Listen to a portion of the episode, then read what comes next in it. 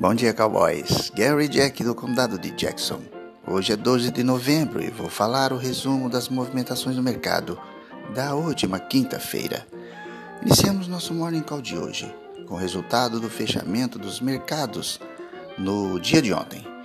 Em dia de feriado nos Estados Unidos, o otimismo prevaleceu no mercado financeiro. O dólar caiu para o menor valor em 40 dias.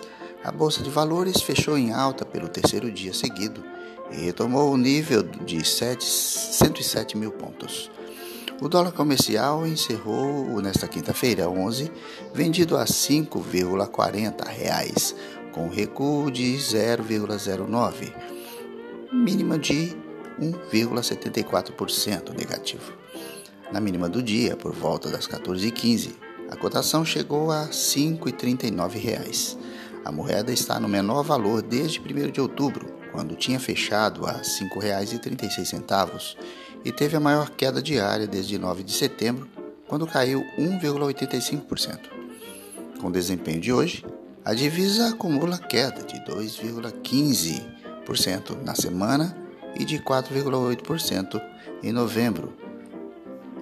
Em 2021, o dólar sobe a R$ 4,14 já. No mercado de ações, o dia também foi marcado pela euforia. O índice Bovespa da B3 fechou aos 107.595 pontos, com alta de 1,54%.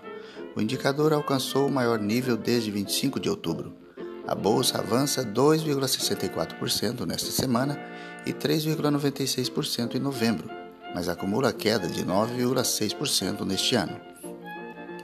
Sem o mercado norte-americano como referência, o dólar caiu com base na expectativa de que o Banco Central acelere a alta da taxa Selic em resposta ao repique da inflação oficial, que atingiu em outubro o maior nível para o mês desde 2002. Juros mais altos tendem a estimular a entrada de capitais externos em países de maior risco, como o Brasil.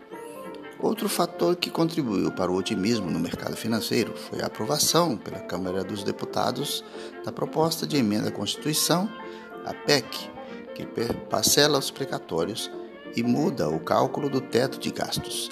Apesar de a medida aumentar os gastos públicos no próximo ano, os analistas acreditam que a não aprovação da PEC levaria o governo a editar um decreto extraordinário de calamidade pública, que violaria definitivamente o teto em vez de apenas fazer ajustes na fórmula.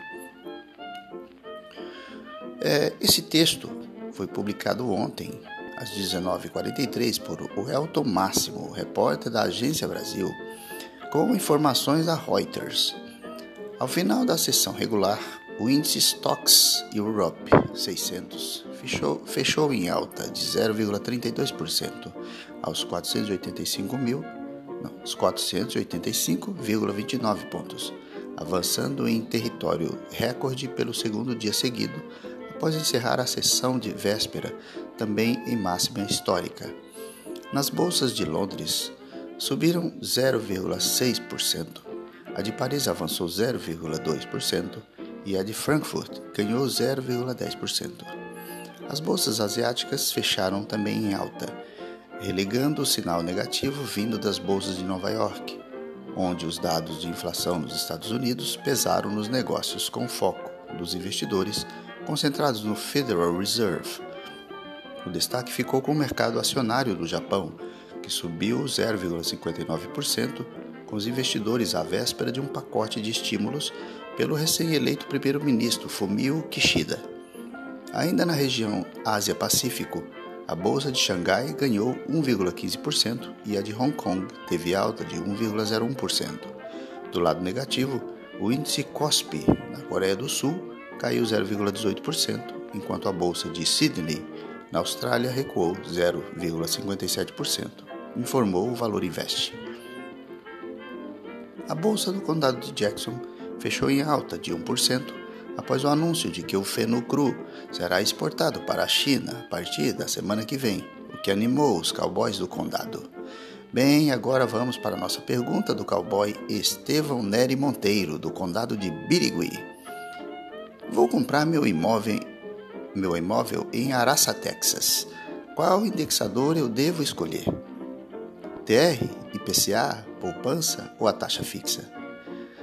A resposta sua, Estevão, eu peguei juntamente com um amigo especialista do Arizona e economista John McCarthy. A TR é mais interessante neste momento atual, pois a variação está muito baixa desde há quase 10 anos. O IPCA ainda encontra-se alto, mesmo o governo do Brasil e o Banco Central utilizar os aumentos da Selic como mecanismo para a diminuição desta taxa. Poupança sofre reflexos do aumento da Selic, que continua em ascensão pelo Banco Central, com previsão ainda de aumento na próxima reunião do Copom. A taxa fixa deve ser analisada, projetando-a em comparação às que se encontram voláteis no mercado atualmente, como contratos atrelados à Selic, IPCA e poupança e variações dos juros futuros. Bem, cowboys and cowgirls, este foi o resumo do fechamento do mercado da última quarta-feira. Quinta-feira, eu digo. Espero vocês no próximo episódio. Bom final de semana e bom feriado aqui no Brasil.